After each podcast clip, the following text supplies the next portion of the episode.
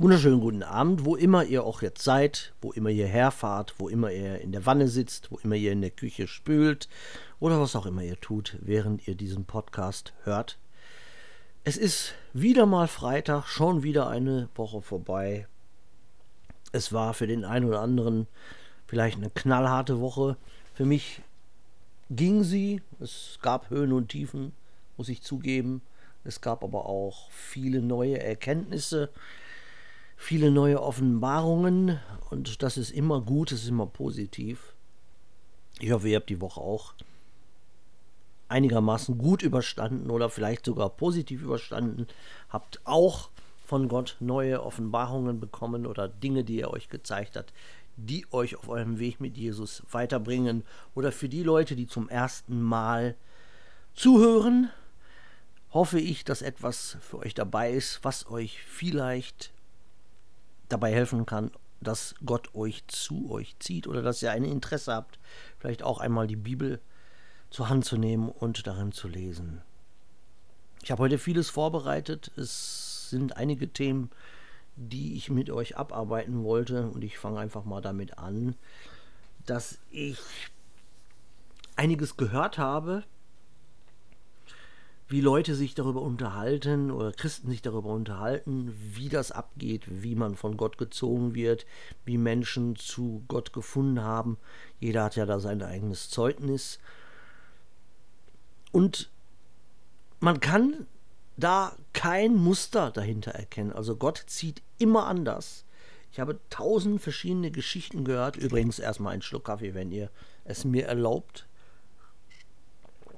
Ihr kennt mich, ohne Kaffee läuft bei mir gar nichts.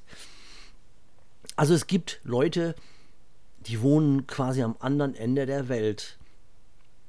Und Leute sagen, wie können die dann zu Jesus finden? Die haben ja keine Bibel. Können die trotzdem in den Himmel kommen? Also da sind Leute, die wirklich am Ende der Welt wohnen.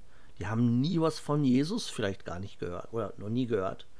Haben auch nie eine Bibel gelesen. Dennoch findet Gott einen Weg. Er findet immer einen Weg. Und zwar, ich habe oft davon gesprochen, der Mensch hat einen Kompass in sich. Das ist von Gott. Und Gott lenkt diese Menschen und viele wissen es noch nicht einmal. Manche wissen es, aber Gott spricht zu ihnen. Hin und wieder gibt es auch Menschen, die ihren Weg gehen, ganz ohne Gemeinde, ganz ohne Kirche. Ihre Gemeinde ist quasi die Straße oder die Menschen auf der Straße, die sie treffen und mit denen sie sprechen. Sie treffen auf echte Christen. Und wenn diese echten Christen wirklich die Stimme Gottes hören, vernehmen sie manchmal, wie Gott zu ihnen sagt, lasst den da vorne in Ruhe. Er ist mit mir. Er kennt die Bibel nicht, er kennt aber mich. Und gib ihm allenfalls eine Bibel und dann lass ihn in Frieden. Und ich habe mal eine Geschichte von einem Mann gehört. Es war eine Art Aussteiger, es war ein Straßenprediger. Und der hörte 1a die Stimme Gottes, folgte auch allem, was Gott ihm auftrug. Ja, und eines Tages kam eine Gruppe Christen aus irgendeiner Gemeinde daher und sie sahen dem Straßenprediger bisschen zu und dann gingen sie auf ihn zu, nahmen ihn zur Seite und sprachen ihn an. Und da hieß es, das ist falsch, was du machst. Und was du da machst, das würde Gott nie tun. Du bist voller Dämonen. Und was du machen musst, du musst in eine echte Gemeinde, sonst bist du kein Christ. Du musst in die Kirche, du musst in eine Kirche gehen, sonst bist du kein Christ. Das war natürlich falsch, das war gelogen, das kam vom Feind. Denn spirituell gesehen und in Gottes Augen auch gesehen, oder von Gottes Augen auch so gesehen, waren die Menschen auf der Straße seine Gemeinde und seine Kirche, also die des Straßenpredigers. Ja, aber diese Gruppe von Christen, die überredete ihn und sie schickten ihn in eine Gemeinde. Dort kam der Straßenprediger dann unter spirituellen Beschuss. Die Gemeindechristen verwirrten ihn noch mehr, füllten ihn mit religiösem Unsinn ab Und der Straßenprediger ging in weitere Gemeinden, wo er immer weiter verwirrt wurde. Und dann hörte man eine lange Zeit nichts mehr von diesem Straßenprediger. Und eines Tages traf ihn ein, einer seiner alten Brüder, die ihn von der Straße kannten, und er erkannte, dass der Straßenprediger sich verändert hatte. Nun hörte er nicht mehr die Stimme Gottes. Nun war er in Depressionen verfallen. Er war krank. Er war auch dem Alkohol verfallen. Ja, das kann passieren. Das ist ein Beispiel, ein reales Beispiel. Das kann passieren, wenn man plötzlich nicht mehr auf Gott hört, sondern auf Menschen. Und meint, diese Menschen hätten ja recht, weil es eine Gruppe von Menschen ist, weil es Menschen einer Gemeinde sind, weil es Menschen einer Kirche sind und man sich denkt, ja, die müssen es ja wissen. Weil es ist nicht so. Weil Gott spricht die Wahrheit und jeder Mensch ist ein Lügner. Ja, das ist nur so eine kleine Anekdote, mal so am Rande.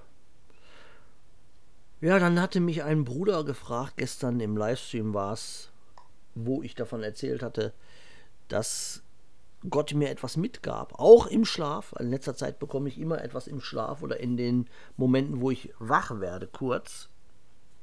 Und da hat Gott zu mir gesagt, also der Junge, der, der Junge, Verzeihung, der Bruder in der, in der YouTube, in dem YouTube-Livestream fragte mich, äh, kannst du denn erzählen, was Gott dir gesagt hat? Er wollte wissen, was Gott zu mir gesagt hat. Das, das wollte ich diesem Bruder jetzt nochmal mitteilen oder die Leute, die es halt interessiert. Und zwar sagte Gott zu mir, dass ich aufhören soll, alles mit eigener Kraft und eigenem Willen erarbeiten zu wollen, denn er sei derjenige, der in mir arbeiten wird. Das war natürlich ja, ein Weckruf nochmal für mich, weil ich im Glaube war, dass ich mich komplett auf Gott konzentrierte oder auf ihn hoffte, bis er mir die Erkenntnisse gab, bis er mir die Offenbarungen gab. Aber scheinbar war es nicht so. Und ich bin dankbar und froh gewesen, dass Gott mir das noch einmal gesagt hatte. Ja, und viele wundern sich oder viele macht es auch zornig, dass ich nach acht Jahren immer noch Videos für den Herrn mache. Und ich habe auch mal diese Woche noch mal so reflektiert, wie schnell acht Jahre vorbeigehen konnten. Ganz am Anfang machte ich in der Woche ein einziges Video, wenn es hochkam. Zwölf Minuten, länger ging nicht auf YouTube. Und ich kann mich daran erinnern, dass ich damals sogar oft Probleme hatte, überhaupt auf zwölf Minuten zu kommen. Denn ich hatte am Anfang noch nicht die Erkenntnisse, noch bei weitem nicht die Erkenntnisse, die ich heute habe. Und Gott gab mir auch noch nicht so viel, wie er mir heute gibt. Ja, und heute acht Jahre später, da mache ich Livestreams, einmal pro Woche, über 90 Minuten, jede Woche. Freitags mache ich spontan hier den Podcast, wo ich mir zwischendurch mal ein paar Notizen mache oder mal vielleicht auch mal einfach spontan. Das ist auch kein Problem. Ja, und dann samstags kommen dann immer bibelspezifische Videos zusammen mit dem Bruder Sascha, die auch teilweise über zwei Stunden gehen. Und ich habe mal, wie gesagt, darüber reflektiert.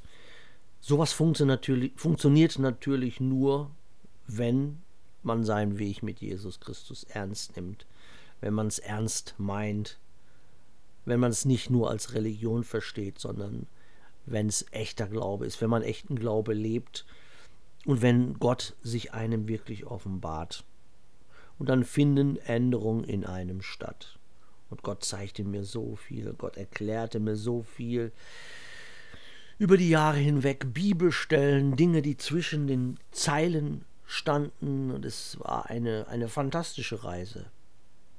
Und Gott schüttet Geistesgaben und Erkenntnisse aus, die man dann natürlich auch teilweise mit der Welt teilen muss einfach.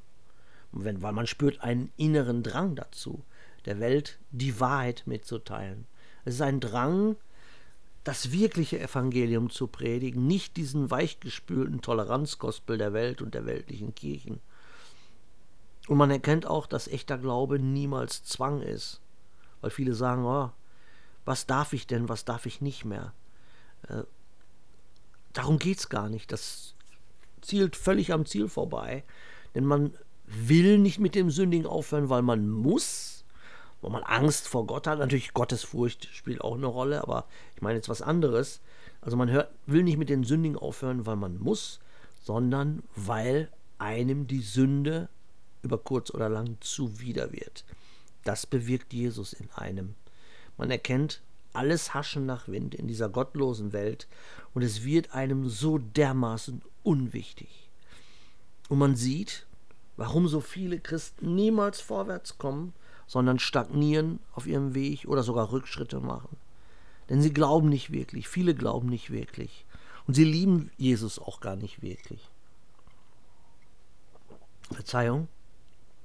Und sie haben auch die Welt oder ihr weltliches Leben und ihr, oder ihr Verlangen nach Dingen der Welt, das haben sie nicht wirklich abgegeben und sie haben diesen Weg, diesen weltlichen Weg nicht wirklich verlassen.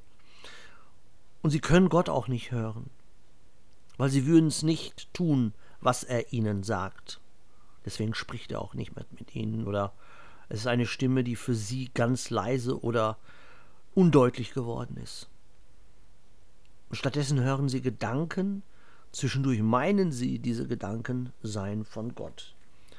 Sie haben Emotionen, sie sind sogar überfüllt mit Emotionen, aber nichts von alledem kommt wirklich von Gott. Die Liebe zum Beispiel, die von Gott kommt, die hat nichts mit Emotionen zu tun, weil Emotionen täuschen und können uns täuschen und sie führen uns und andere in die Irre. Aber die Liebe Gottes, die täuscht nicht. Die Liebe Gottes ist Wahrheit, ist die pure Wahrheit, die pure, die Offenbarung der puren Wahrheit. Und die Liebe Gottes wird auch nicht schwächer und sie verändert sich auch nicht, weil Leute reden immer davon, Gefühle ändern sich, meine Liebe hat sich geändert. Die Liebe Gottes ändert sich nie. Sie ist permanent da. Sie ist ein permanenter Zustand.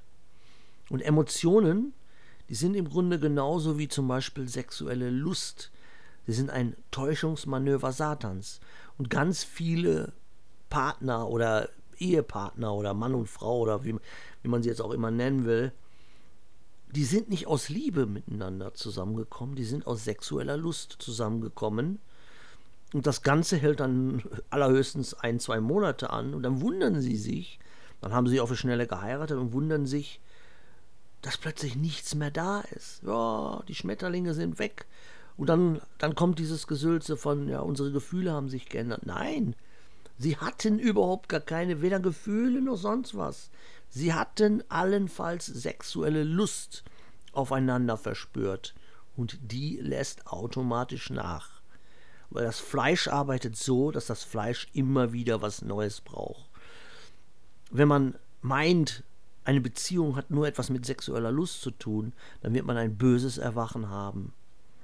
Denn sexuelle Lust lebt davon, dass sie immer etwas Neues braucht. Das ist genauso wie mit Drogen. Eine Droge muss immer stärker werden, es muss immer wieder eine andere Droge sein, weil die alte Droge hat nicht mehr den gleichen Effekt. Und genauso ist es bei Menschen, die ihr komplettes Leben auf ihre sexuellen Gelüste aufbauen.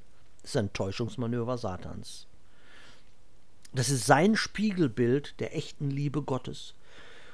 Und 99 Prozent der Christen, würde ich mal so sagen, können nicht den Unterschied sehen zwischen Emotionen, Lust und Gottes Liebe oder Gottes Offenbarungen.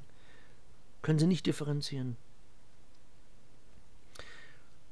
Ja, und neulich war ich so auf YouTube, da wurde mir wieder ein Zeugnis von einer Christin angeboten, natürlich wieder eine, eine bildhübsche junge Frau, aufgedonnert ohne Ende, geschminkt, zurechtgemacht, Haare mindestens zwei Stunden vorm Spiegel gesessen, äh, Minimum, N riesen Nasenring durch die Nase. Ja, und ich schaute es mir ein bisschen an und ihr Zeugnis war nichts weiter als eine Aneinanderreihung von emotionalen Erlebnissen und eigenen Interpretationen, Eindrücke, und diese hat diese junge Dame als Begegnung mit Jesus verkaufen wollen.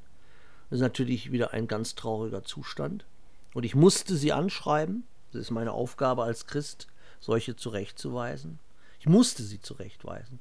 Und ich sagte ihr oder ich schrieb ihr, dass ich sie erst als Christin ernst nehmen könnte, wenn sie als erstes diesen weltlichen, schrecklichen Ring aus der Nase nehmen würde. Ja, was kam als Antwort? Als Antwort kam ein üblicher Spruch, den ich in meinen acht Jahren als Christ schon massig und mannigfaltig bekommen habe. Und es ist ein Spruch, den ich in neun von zehn Fällen einer Zurechtweisung immer als Antwort bekomme. Und zwar schrieb sie, es sei unwichtig, ob ich sie ernst nehmen würde, alles, was zählte, sei, dass Gott ja ihr Herz kenne. Ja, daraufhin schrieb ich noch einmal zurück und klärte sie auf, dass genau dieses ihr ganz große Angst machen sollte. Denn Gott sehe sehr wohl ihr Herz und in ihr Herz, und zwar, dass sie mit ihrem Herz nach wie vor komplett in dieser Welt sei, und das würde beim letzten Gericht nicht ausreichen, um ins Paradies mit Jesus zu kommen. Ja, und nach, nachdem ich sie dann zwei oder ich glaube dreimal zurechtgewiesen habe, blockierte ich sie dann, weil sie logischerweise immer hin und her schreiben wollte. Äh, das ist leider ein Problem.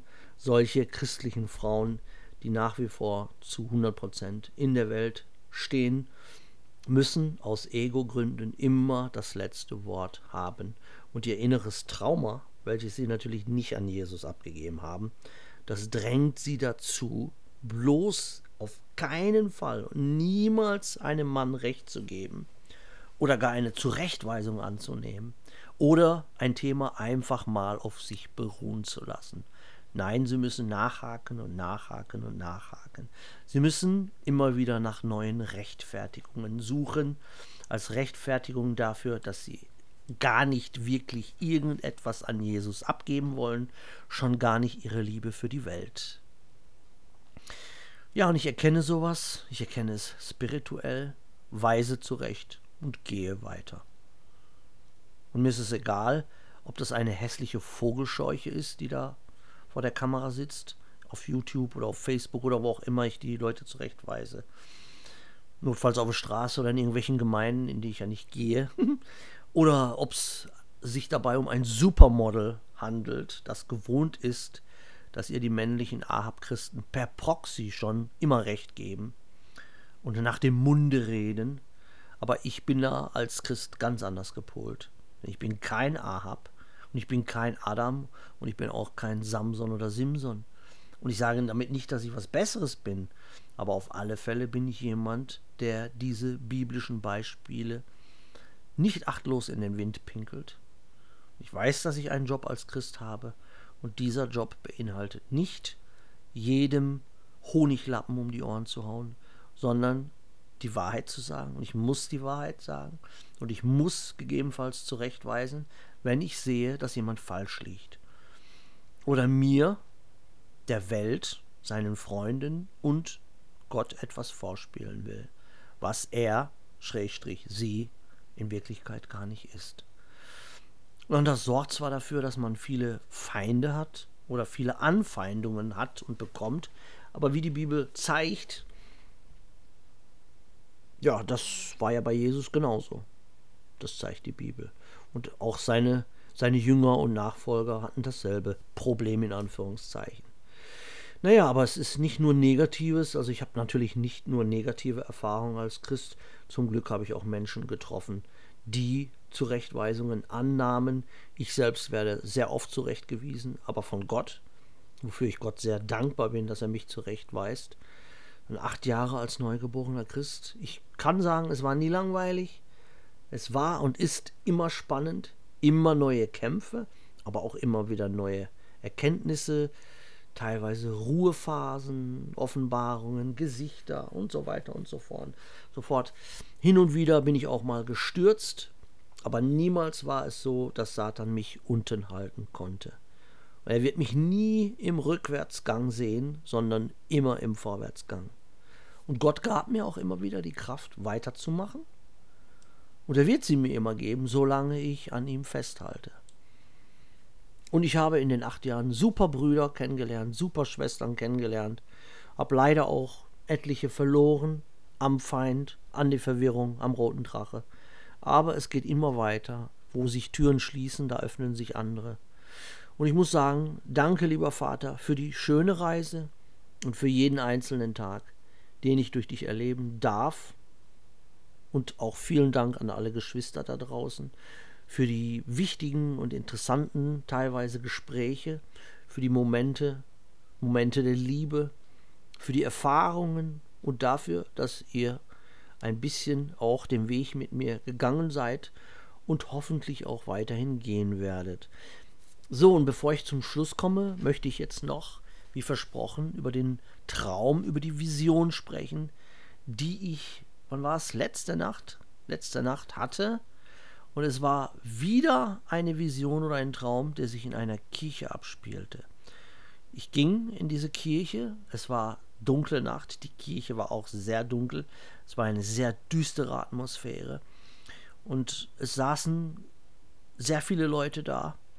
Und ich spürte eine extrem negative Aura in dieser Kirche. Und diese Kirche wurde komplett verweltlicht. Sie hatten aus dieser Kirche ein Kino gemacht, also die Kirche ist quasi in ein Kino umfunktioniert worden, also eine Mischung aus Kirche und Kino, also Partyhalle und gleichzeitig Kirche. Und es fing an, ich merkte, ich sah spirituell und ich sah so spirituell, wie ich es im, im, wirklichen Leben noch nicht kann. Also ich sah direkt vor meinen Augen dämonische Manifestationen und ich sah sie überall um mich herum überall und ich sah, dass auf den Bänken überall Dämonen saßen, unreine Geister. Und sie liefen durch die Hallen und sie liefen, es ist quasi wie so, ein, wie so ein Nest von Dämonen. Und die Menschen hatten alle böse, dunkle Blicke. Und ich dachte, wow, bin ich hier der Einzige? Bin ich hier der Einzige, der wirklich an Gott glaubt? Befinde ich mich hier äh, in, ein, in einer Art Vorhölle? Ja, aber ich hatte Power in dieser Vision, in diesem Traum hatte ich absolute Power und ich packte, ich packte mit meinen spirituellen Händen, packte ich einen Dämon, der sich an meine Seite festsetzen wollte, wie so, ein, wie so eine Art Saugnapf, wie so ein Virus. Und ich packte ihn und er spürte in dem Moment, wo ich ihn packte, spürte er, dass ich wirkliche Power in Jesus hatte. Und ich nahm ihn alle Kraft. Ich ähm, demütigte ihn quasi im Spirituellen. Und ich nahm ihn mit, mit Jesus Power, nahm ich ihn gefangen quasi. Ich nahm ihm sämtliche Macht. Er war quasi wie so ein, wie ein Gefangener. Er hatte spirituelle Fesseln durch Jesus und da lag er quasi und wimmerte und jammerte. Und er lief mir hinterher und, und schrie, befreie mich, befreie mich, lass mich wieder los. Und ich sagte, nein. Und dann dachte ich mir, jetzt werde ich in dieser Kirche richtig aufräumen. Dann setzte ich mich kurz hin und dachte, sagte zu den Leuten, wann fängt denn hier die Predigt an? Es fing keine Predigt an, es wurde plötzlich eine große Leinwand ausgefahren und auf der Leinwand erschien mein YouTube-Kanal, Konrad und der Weg mit Jesus. Und kurz daraufhin fing ein Film an und ich sagte, wie, was ist denn jetzt? Ich denke, das wäre hier Kirche. Und ich wollte mich dann eine, eine Bank, Kirchenbank weiter vorne hinsetzen und da schlief eine Frau, die spennte quer über der Bank die weckte ich erstmal auf und sagte, wach auf, das ist hier Kirche, das ist hier kein Schlafsaal. Und ich schaute zurück, alle Menschen, sämtliche Menschen. Und mein, ich merkte in der Vision, in dem Traum, wie sich mein spiritueller Blick immer mehr klärte. Ich konnte immer klarer sehen und ich sah, dass jeder einzelne Mensch, der dort saß, mehrere Dämonen an sich haften hatte, wie eine, wie eine Krankheit. Ja, und ich dachte mir so in dieser Vision, in diesem Traum, jeden Einzelnen werde ich jetzt austreiben. Ich werde jeden einzelnen Dämon persönlich angreifen mit der Power von Jesus Christus. Ja, und ich mich versah, erschien dann plötzlich vorne dieser ein Pseudofahrer, ein absoluter Attrappenfürst und das wusste ich in dem Moment, wo ich ihn sah. Ja, und er stand da auf die Kanzel, auf der Kanzel, die Leinwand wurde wieder hochgefahren und er stand einfach nur da. Und er stand einfach nur da und grinste grinste frech und dreist. Und ich sah, dass auch er voll mit Dämonen war, durch und durch voller Dämonen. Und dann dachte ich mir so, jetzt stehe ich auf. Und ich stand auf und da waren, stellten sich mir etliche Frauen in den Weg mit Isabel Geist. Ich äh, spürte, wie sie versuchten, sexuelle Flüche und sexuelle, äh, einen sexuellen Bann über mich zu werfen. Und ich warf es alles zurück in Jesus Namen. Ich lachte sie aus und machte einmal so mit meiner Hand und sie flogen quasi zurück. Sie flogen zurück und ich sah, bei jeder Frau sah ich etliche merkwürdig, richtig unappetitlich, hässlich aussehende Wesen. Das waren die unreinen Geister und Dämonen. Na, und ich ging weiter. Ich ging weiter nach vorne, dort, wo der Pfarrer stand. Und ich stellte mich direkt vor ihn und beobachtete ihn. Und er fing nicht an.